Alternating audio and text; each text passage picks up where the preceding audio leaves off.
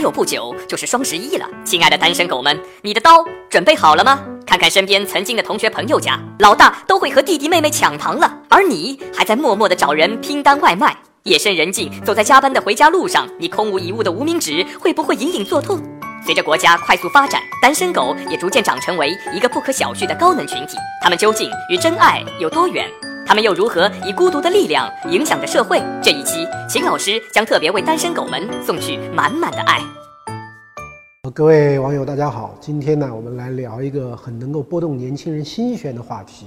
就是单身问题。根据欧瑞的数据啊，说中国整个的单身群体这个两亿人里面啊，啊有七千七百万都属于成年单身的。二零一二年的时候呢，是六千六百万，这么几年下来，一共就增长了一千多万的这个单身的人口。那么波士顿咨询公司啊啊发布了一个啊更加形象的数据，说现在中国啊有百分之十六的城市里面的人口应该结婚啊都没有结婚，都是这个单身。那么单身对于我们的经济，对于我们的社会到底意味着什么呢？我们今天就聊聊这个问题。啊，我呢是长期呢还是比较关注中国的这个人口结构的。那么在关注中国人口结构的时候呢，我觉得有三个难题啊。第一个呢，老龄化。二零一六年底的时候呢，我们国家六十岁以上的老人有多少呢？有百分之十六点七了。这个已经迈入了老龄化的这个社会。啊，一个社会里面的老年人人口增多，对于经济的增长来讲呢，这是一个负面的啊这样的一个因素。第二个问题呢，就是所谓结婚率跟离婚率的问题，因为这个反映一个社会啊年轻人的对于婚育的这样一个态度问题。中国现在是一个什么样的情况呢？在过去大概啊这个七八年的时间左右呢，我们的这个结婚率啊一直在上升，但是在二零一三年啊结婚率达到百分之九点六左右的时候呢，开始一下子下来了。那现在我们的结婚率呢，已经降到了大概就是百分之八左右。按照我们十三亿人口呢，我们现在一年呢大概有一千一百万对左右的啊结婚的人口。那之前比较多的时候有多少呢？大概是一千四百多万对。所以现在就一年我们结婚的呢少了三百多万对。但与此同时呢，这个离婚率啊这一条曲线呢直接上升啊，从大概七八年以前千分之一点八五啊，到现在呢已经过了千分之三了。那所以在整个的人口里面呢，我们每一年大概离婚的有四百万对了。所以您如果要掌握一个大的数据呢，就是中国每一年如果有十对人结婚，那同时呢就有四对人离婚呢。这个在全世界呢已经是属于比较高的啊一个离婚人口。那第三个呢就是今天我们要讲的核心问题呢，就是所谓单身的这个问题。研究了一下，发现全世界的国家只要是人口生育率比较低、单身人口比较多，这国家都特别操心。咱们先说说日本呢。那么有一个数据呢，就日本二十五到三十岁这个本来这是结婚的黄金的时间啊，它在这个过程中不结婚的人口呢增长了百分之三十多啊，从七十年代到现在为止呢增长了三倍多。所以呢，日本现在有一个这个数据啊，就是按照终身未婚率，就我这一辈子都不结婚了，预计到二零三五年啊会有多少呢？会有。百分之五十啊，所以日本的这个不结婚的越来越多。为什么日本会出现这么严重的一个情况呢？其中很大一个原因呢是金钱问题。日本呢，他们说有一个这个叫做门槛结婚啊。什么叫门槛呢？就是说你结婚的门槛啊，大概折算出来，如果一个男的不能够有十八万人民币的年薪啊，根本你想都不要想结婚。因为很多的这个女性啊，她结婚以后啊，啊，这个她就不再工作了啊。所以这个日本的男的呢，啊说，日本的女性是因为金钱而结婚，但日本的男性他这个达不到这样的一个收入的门槛，或者他对自己的未来没有那么高的这个预期的话呢，他就不结婚。所以呢，日本现在采取一个什么方法呢？日本的一些县呐、一些地方啊，啊，那么就撮合大家，啊，能不能结婚啊？多办一些活动，而且呢，日本的一些县呢，把这个。年轻人的交友撮合的这个费用啊，现在已经放到预算里了啊，就地方政府的预算，帮助你能够结婚。我们再来看看韩国，韩国现在的这个单身率啊也在不断提高，所以政府也很操心。韩国干脆怎么办呢？收了一种所谓叫单身税啊啊，当然这税种不是这样叫的，那么它的含义是什么？就是你如果年收入在两千万到三千万韩币，你不结婚，一年呢要多交什么呢？要多交二十万啊，二十万这个韩币啊，相当于一千一百多块钱人民币这样的一个税。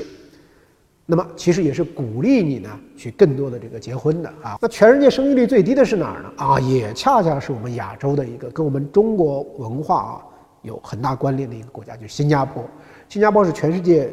结婚率啊和这个生育率啊啊都最低的国家之一啊，生育率是最低的。那新加坡现在怎么办呢？学习了日本的方法，鼓励交友。新加坡也是把这个交友啊。约会等等这样的费用呢，政府可以啊给你报销，鼓励你去这个结婚啊。所以我们看了这些情况以后啊，那么看出一个什么问题呢？就是说发达的这些国家现在生育率偏低的啊啊这个单身率偏高的，那么这些呢，他们都在想办法解决。为什么要想办法解决这个问题呢？我们就回到一个基本概念呢，所谓就是人口红利啊。全世界的经济学家研究了很多年，那么大致得出了一个基本结论，就是一个国家这个中间的工作年龄人口如果是比较多的话，你就享受人口红利。中间人口的比例多，意味着你工作的人多，意味着你挣钱的人多，意味着你的储蓄多，意味着你有了很大储蓄以后呢，你的投资就会多。那所以这样的话呢，经济呢就比较的这个发展。如果说你是一个啊，像圆锥这样的一个啊。雪糕的结构，那么就最麻烦了。老年人最多，中年人次之，年轻人更少。那么这样的话呢，意味着什么呢？你啊，挣钱的人是越来越少的。那么你挣到的钱越来越少，储蓄越来越少，而你的社会抚养，老人抚养比又那么高，那所以这样的这个社会呢，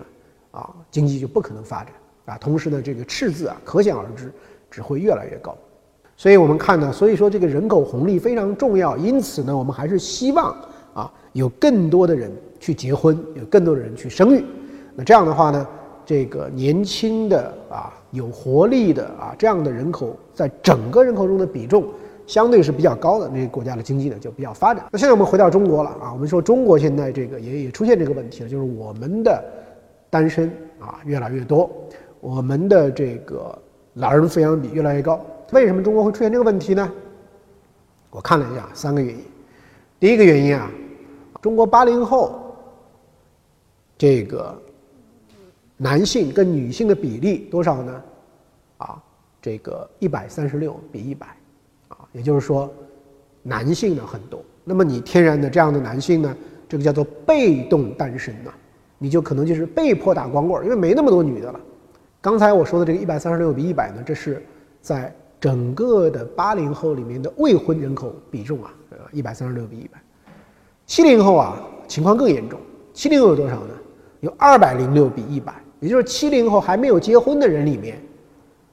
两个男的，一个女的啊，那就说这个男的打光棍找不着老婆的这个概率啊，这个非常非常的高。所以呢，在中国第六次人口普查的时候，曾经有过一个啊很惊人的结论，那发现什么呢？三十到三十九岁啊，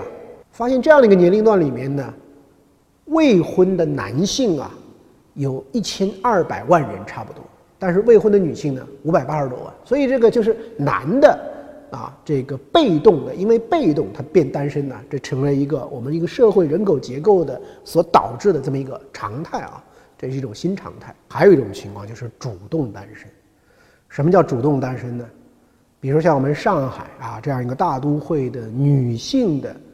平均的结婚的年龄啊。现在从二十七已经延到三十岁了，为什么呢？因为你这个女性啊，受教育程度高，收入也比较高。那么以前呢，啊，人们做过一个统计啊，说大概在两千年前后的时候，中国全人口里面的这个女性啊，正在接受大学教育的比重只有百分之零点八八啊。那现在呢，已经增长到百分之五点七六了，就是有越来越多的适龄的女性，她都接受了大学本科教育。那么她们毕业以后呢？她们对自己的这个经济的这个保障啊，她们自己觉得自己就会工作，自己就可以挣钱，我不需要通过结婚啊，像日本那样啊，因为金钱而去结婚。那这样的话呢，由于这个女性的自立自强，她的能力也上去了，所以我们国家啊出现了这种高知、高。收入啊，同时也比较高龄的啊这样一个女性的族群呢。第三个原因呢，为什么这么多单身呢？就是我们一开始已经讲了，因为整个中国现在这个，你每结婚十对，你有四对都离婚了，所以呢，婚姻的存续时间呢本身比较短，所以有些人呢可能有一段时间结了，但是现在我离了，那么我就处于单身状态啊。所以这几个原因加在一起呢，就导致了现在所谓的单身潮的问题。中国单身特别多。那下面呢，我们就来讨论一下啊，说这个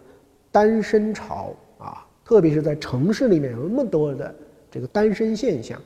它对于经济发展到底是一个什么样的关系啊？那么最近呢，我做了一些这个研究，我发现，在很多的产业里面呢，因为这种单身潮的出现，反而现在来了很多商机。你比如说第一个啊，这个。外卖，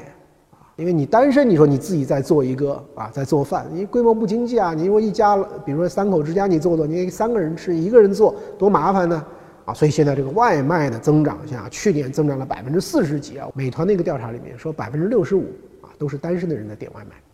啊。所以你想这么大一个产业，竟然是我们的单身人口啊把它给撑起来的。那么第二个呢，你会发现啊，像无印良品这样的地方以及中国的一些卖场啊。啊，现在专门推了一些偏迷你型的一些产品，小型的热水壶啊、电饭锅啊、烤箱啊，就是针对这个单身一族。现在的很多的这个家庭的装修、家庭的一些家居用品，比如说这个电冰箱等等等等，啊，过去都是幺八五双开门、三开门等等等等，现在呢，啊，很多的是尽可能的简洁小型化，很多的这个。产品的这个材质啊，要易于机洗啊，机器洗，而且是很快能够晾干。这样的话呢，年轻人呢，这个单身族啊，就觉得非常的这个方便啊。那么这一类的这个产品呢，啊，也很畅销。第三种，我们现在发现的，就是单身的人爱旅游，爱玩儿。你单身，你天天自坐在家里这个打游戏，这个多没劲呢。你得出去玩儿。携程发布的二零一六年的独自旅行报告啊。说我们国家独自旅行的人口比例啊，占整个总的旅游人口比例，二零一四年是八点三，现在呢百分之十五到二零一六年，你想想看，这个短短的三年里面，单身人口占整个的旅游总人口的比重啊，啊翻了一番啊，所以呢，这个很多的单身族啊，那我要去观光了，我要去旅游了，我要出境了，等等等等，这个市场呢也起来了，啊，第四个呢，你会发现啊。啊，吃饭的地方啊，他也注重这个单身人的感感觉了。那最近比较有意思的这个海底捞啊，海底捞很得啊这个单身族的这样一种偏好啊，他们的喜欢。为什么呢？海底捞有两百个全国的店呐，啊，现在都用这种啊玩具熊做你的伴侣。你你可以一个人去，那我旁边给你放一个玩具熊，让你觉得你没有那么孤单，你很温暖。你看啊，就是海底捞真的还是比较了解。啊，这个年轻人的一种心态。第五个呢，我们再来看一看天猫发布的啊这个报告。我们知道这个双十一啊，大家知道双十一的缘起是什么呢？双十一就是光棍儿嘛啊，后来把这个从大学里面啊起来的这个光棍儿节，把它演绎成一个全民购物的一个狂欢节。但是它的基因呢，其实单身人。所以呢，去年的双十一啊，这个一共是二十四个小时，一千二百零七亿的销售额，啊其中很多是单身人。所以呢，这个双十一的报告说，单身狗的购买力啊啊非常非常的强大。比如说，单身迷你的家电，一年呢现在卖四千万台；单人份的食品销量一年增长百分之两百；单人的帐篷啊，你要出去啊，所以你要远足，你不要帐篷吗？帐篷你知道一年现在卖多少？卖八十四万顶。第六个呢，现在单身公寓也火了。单身公寓不仅指的是什么呢？是你去租啊。按照你单人的这个习惯的这样的啊公寓，现在还有很多的这个啊开发商开发一种特别小型的啊 mini 的这个公寓。过去啊可能觉得说五十平方米一房一厅，甚至一个大的这个一房啊门口可能有一个这个啊电磁炉来做做饭，有个洗衣机植入啊这这样的。那么现在呢最近呢啊有一些地方出台的这个迷你公寓已经是四十多平方米了。那么四十多平方米呢，就是够你一个这个单身啊，或者一个小两口啊，一个短期的啊这样的一个居住。所以呢，单身公寓的市场呢，啊这个也起来了。第七个呢，就是线上交友或者说线上约会啊，因为这个现在把线上交友、线上约会作为一个主打产品的啊这个 A P P 啊，包括一些这个直播啊，现在是越来越多。Y Y 啊，这个是一个在纳斯达克上市的这个公司，它的第三大的这个收入品类啊啊门类就是线上的约会、线上的这个交友啊，可见用互联网这种方法呢，这个也非常非常的这个啊流行啊，而且现在你在网上的这个数据越多，通过人工智能呢，对于你的了解越多，那么这样的这种匹配啊啊，那么它可能的效果呢会越好，所以我觉得啊。这个这个市场也很大，啊最后一个呢，就是针对单身人的啊这样的一些金融产品，现在也越来越多了，有一些这个保险的产品，有一些买货币基金的产品，基金定投的产品等等等等，就针对这个族群。所以今天做一个单身啊，你是这个不仅啊商家不会歧视你，反而商家会高度的重视你，因为你代表了可能一个消费的新的蓝海。那么这些单身人群的从一个消费特征上都有一些什么样的消费特征呢？那么我也搜集了一些数据，跟大家简单的要报告一下。啊，从男性的消费特征呢，他们主要买些什么东西呢？啊，男性的单身族啊，运动健身、科技产品、音乐、社交媒体消费啊，包括游戏啊等等，时尚潮流、烹饪、护肤啊，这是他们的主要的消费。女性呢，很多的东西倒过来了。第一个是护肤，第二个是时尚潮流加运动健身，第三个呢音乐，然后呢烹饪、社交媒体，啊，科技产品反而对女性来讲呢是排的比较靠后的。而且呢，这个一些做奢侈品的这个生意的商家呢，发现说，单身族呢往往在购买奢侈品的时候呢，会更加的啊，这个不加思考，就更加的这个爽快啊，就去买了这个一些奢侈品。这个研究啊，说明这个单身族的。这个对于消费的热衷啊，要远远超过对于储蓄的热衷，因此呢，他们把这个阶层呢定义了啊六个标签，叫做高学历、高收入、高压力，然后呢工作忙、有情趣啊、有期待。最后呢，我们来讲一讲这个啊单身族、单身潮，那到底对于我们的经济有没有一些不良的坏处啊，或者它有一些什么危机呢？当然，从一个总体的趋势上来讲，我们还是希望啊，更多的单身族啊，能够啊，享受到啊，婚姻啊，家庭带来的很多的这个乐趣啊，因为这是人生的啊，这样的很多的体验。那单单从经济上来讲呢，那么也有一些学者认为啊，说这个单身经济不能过度提倡啊。第一个呢，你发现单身经济买的一些产品呢，往往是比较小额、小宗、高频的。他很很难说他去买一个跟一个大家庭有关的，或者跟一个大房子有关的啊，所以他耐用消费品呢，他买的比较少。那第二个呢，他因为他不结婚呢，所以呢，有一块很大的这个市场，就是母婴市场啊，婴幼儿的这个市场啊，小孩儿的花费啊，啊，这个市场其实长远看，它的增长性不够啊，因为你你你如果是小孩儿没那么多啊，你这个母婴市场肯定没那么大，所以我们现在要搞二胎啊。啊，有的这个我们的学者，我们的经济学家说，现在中国应该无条件的放开三胎啊，就说让更多的人都都都来这个生育，那这样的话呢，自然经济啊，这个人口红利就会起来。所以从这个角度来看呢，就是这种大宗购物、家庭性的这个购物呢，啊，那如果是单身的很多的话，那毫无疑问呢，它会受到比较大的一个影响。因此呢，从这个意义上来讲呢，那我个人的看法呢，是觉得说啊，虽然单身是我们的。啊，一个主动的这样的一个个人的选择、个人的自由、个人的权利啊。但是如果说你准备好了啊，我希望你也是不要去拒绝啊，这个人生携手啊，共赴美好家庭生活的啊这样一面。我觉得这样的一个整体的中国的这个经济啊，可能会更加更加的这个丰满。一万亿究竟有多少个零？万亿这个单位对很多人而言，应该也就只是个单位了。随着房市继续发热。金光闪闪的地产大亨们笑看账目上无数个零叠加，好开心，好开心！看着越来越多的巨资土豪跻身世界五百强，每餐只吃限时优惠套餐的你，是否也有那么一丝小小的骄傲？然而，这些漂亮的数字背后，又有着怎样略显残酷的现实？请深呼吸，请老师来扎心了。好，各位网友，大家好。啊，今天跟大家聊一段什么样的感受呢？就是万亿级发展商到底是幸福还是悲哀的问题。啊，我说万亿级的发展商什么概念呢？就是一发展商一年的销售收入啊，销售额啊，啊能够达到一万亿，这是什么概念呢？一九九九年，王石先生把这个总经理的位置呢，啊辞去的时候，当时万科呢大概只有啊二十多亿的这样的一个销售额。那现在的话呢，啊已经是这个去年突破了三千亿，今年上半年呢，啊恒大、碧桂园、万科呢，啊差不多都已经到了快接近三千亿的这样一个水平啊，两千七八百亿。那所以在今年来讲的话呢，有可能这三家开发商啊，特别是恒大跟碧桂园，应该说全年呢都可以啊超过五千亿。那么按照他们的规划呢，可能在未来的两到三年的时间里面，就可以奔到这个万亿的这样的一种啊水平。啊，那可能有些人觉得说这是一个特别啊让人感到惊喜的一个指标，因为它意味着中国的啊发展商全部都是世界最大的，而且在世界五百强的排行榜上可能会越来越往前啊。啊，那么也意味着呢，就是说我们整个的中国房地产的行业集中度呢也越来越高了，这是一个这个行业进步的一个标志啊，啊，但是呢，我为什么说要考虑悲哀的问题呢？啊，因为啊，我们知道这个销售是怎么形成的呢？就是你卖了多少面积，然后呢，每一平方米平均的价格是多少？啊，那事实上呢，这些年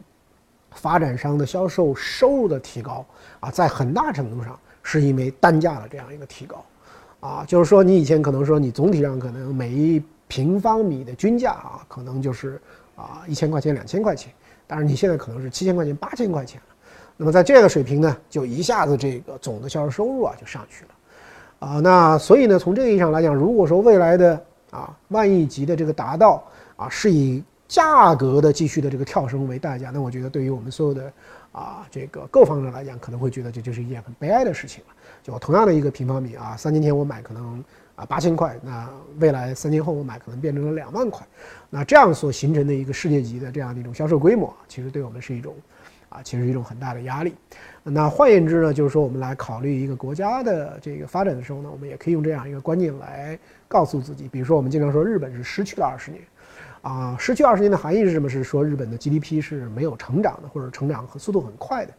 啊，当然最近我在看日本的人的一些研究的时候呢，它也意味着什么呢？意味着日本人其实总体的生活水平不一定有什么下降，它是意味着他们的价格出现了一种通缩的情况，就是价格不涨了。因此呢，我原来一年的这个生产跟原来一年的消费呢，当然我总体所形成的这样一个 GDP 呢没有什么上涨，但是呢，它也意味，特别是在通货紧缩的情况下，它甚至可能意味着我们用更少的钱而买到了以前更以前同样的多的这个东西。那你说从这个意义上来讲，它失落的另一面，其实对于普通的消费者，啊，它其实可能是有好处的，就是我花的钱更少了，啊，那相反的话呢，如果说另外的一个国家，你的 GDP 每年都增长的很快，但是呢，它的 GDP 增长的这个部分呢，因为 GDP 是按照名义的，就是现在的市场价格来衡量的，那假定说是更多的是依靠啊这样的一种价格水平的上升，而不是物品本身的。啊，数量或者物品本身的品质、质量、性价比的这种上升，而都是价格在提升。那其实，你的 GDP 越高，意味着人们要买东西的时候呢，其实买到的价值呢，相应是越低的。所以我觉得呢，就是万亿级的发展商，对于我们来讲，啊，你也可以把它理解成幸运啊，理解成这种光荣，但是你也可以把它理解成一种担心，或者说是一种焦虑。提问时间到。如何提升个人影响力？呃，我觉得提升个人影响力呢，其实呢是啊啊是一个非常大的一个工程啊。所以你看，美国的这个总统都有专门的竞选经理啊，都有专门的人给他做 PR、做 marketing、做等等等等啊，啊都要设计啊很多很多的这种啊这样这样的这种工作。呃，那我想这是说，所以从某种意义，它也是一个技术的这个活儿。